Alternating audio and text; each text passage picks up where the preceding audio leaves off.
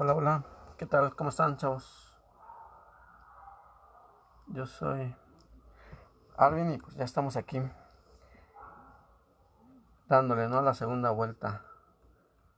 Esperemos que la siguiente vez que nos toque compartir, pues ya, sea en condiciones normales, ¿no? Ya este, eh, esperemos que ya haya pasado todo esto, pero pues esperamos también seguir con poder seguir compartiéndoles y que puedan seguir escuchando estos estas cápsulas, estos videos donde pues tratamos de, de darles un mensaje de parte de Dios, ¿vale?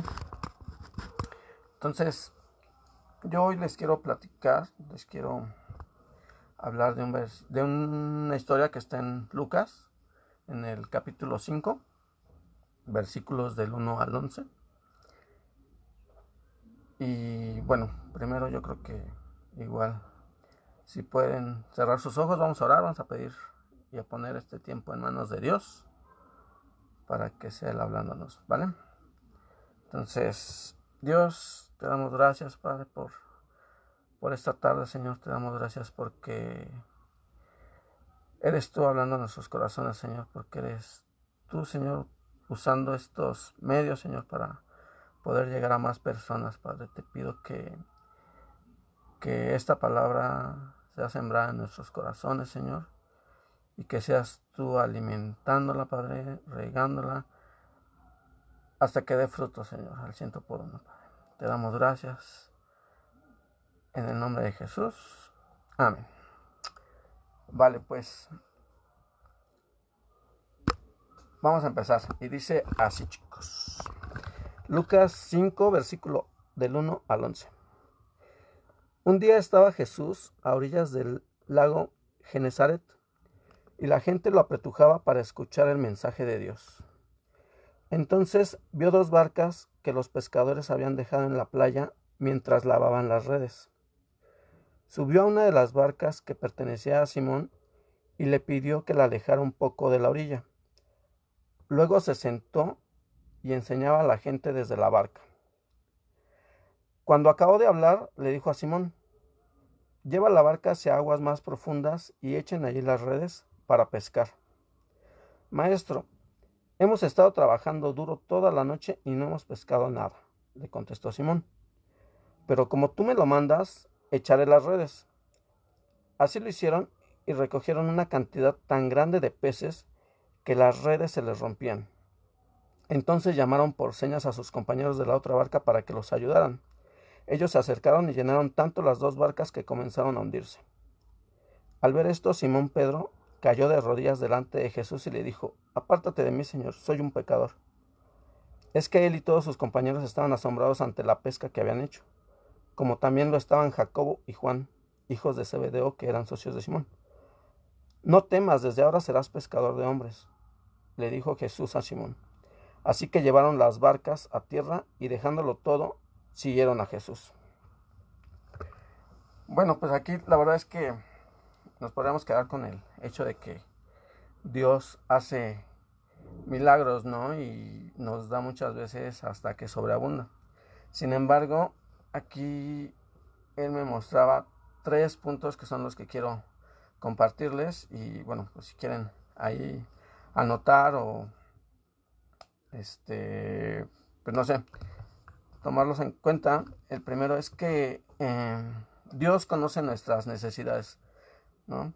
En todo momento, incluso antes de que nosotros le, le pidamos, él, él, ya sabe lo que nosotros anhelamos o lo que nosotros queremos, ¿no? Aquí en, el, en, el, en la historia, pues podemos ver que, pues Simón en ningún momento le pidió nada, ¿no?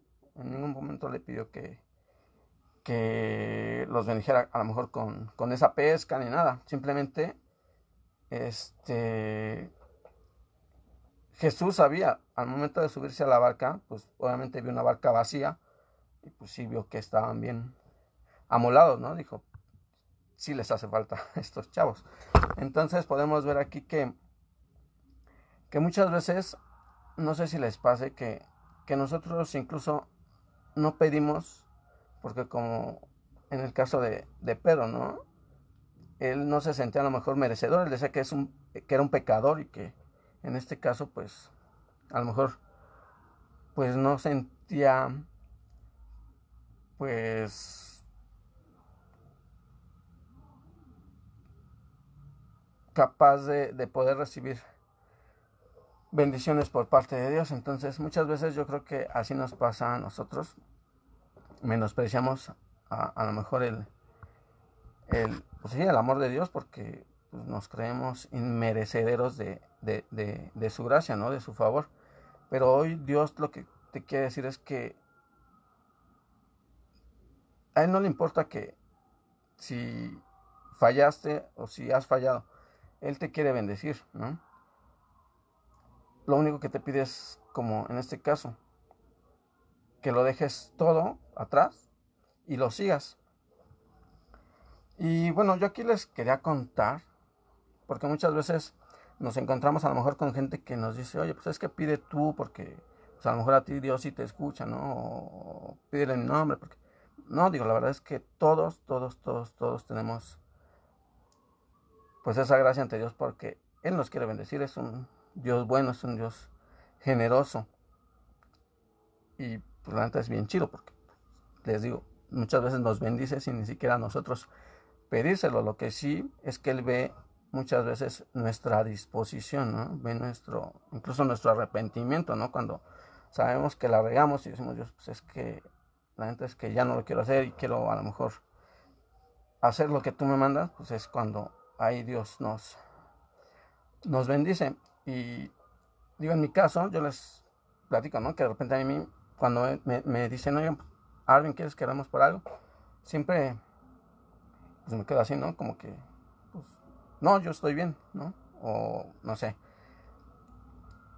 A lo mejor porque, pues sí, de repente no me la creo, ¿no? Que, Dios me pueda hacer ese, eh, favor o, cumplir lo que yo quiero, no sé. Pero la verdad es que me he dado cuenta que, que sí Él me bendice, por ejemplo, en mi trabajo, ¿no? Ahora que empezó todo este rollo de la cuarentena, la verdad es que yo sí me he sentido muy bendecido por, por parte de Dios porque pues desde el inicio nos mandaron a trabajar a casa para que no nos expusiéramos. Este, pues obviamente nos han estado pagando normal, nos han dado nuestras prestaciones, han estado como al pendiente, ¿no? Con el tema del seguro, de que en caso de que llegara a pasar algo, pues sepamos que, que nos apoya la empresa, ¿no? Entonces yo ahí, la verdad es que sí me siento bendecido y siento que, aunque yo no se lo pida, Dios lo hace porque, pues mi trabajo la verdad es que me gusta mucho y trato de darlo lo mejor, ¿no? Y hacerlo con, con excelencia, como nos decía ayer este Grace y César, ¿no? Que hagamos siempre las cosas de corazón como para Dios, sino como para la gente. Entonces, pues yo siento que si nosotros nos manejamos en esa línea de, de, estar, hacer, de estar haciendo las cosas correctas, aunque muchas veces no se lo pidamos, Dios nos va a estar respaldando, ¿no? Y, y aquí es donde viene el otro, el otro punto, ¿no? Que es que debemos de poner nuestros recursos a disposición de, de Él, ¿no? En mi caso, pues yo trato de dar lo, lo mejor en, en, mi chamba, pues para que, que, me vaya bien, ¿no?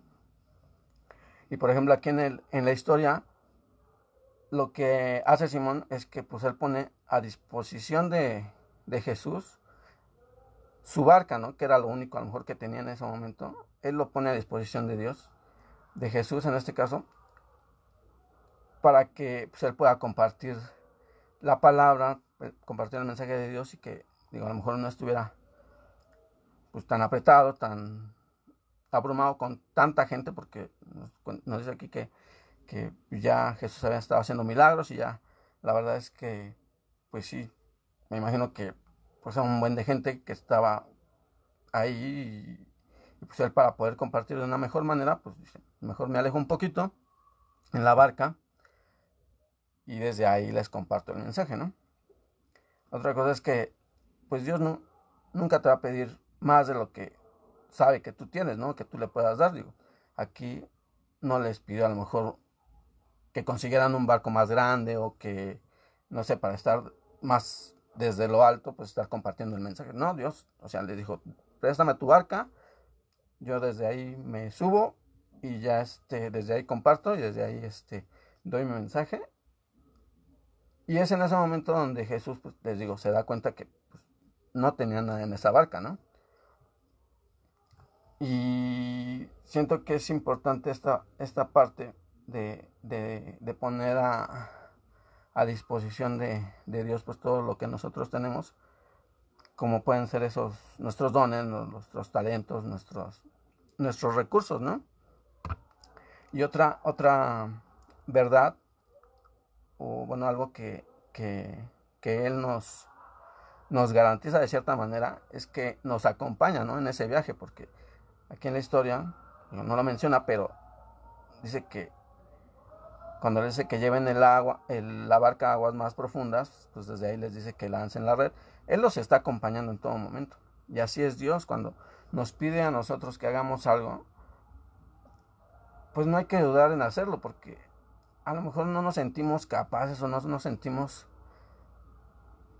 pues no sé pues sí eso no capaces que, de, de, poder realizar a lo mejor lo que él nos manda. Y pues entonces eh, debemos de tener la certeza de que él va a estar en todo momento acompañándonos no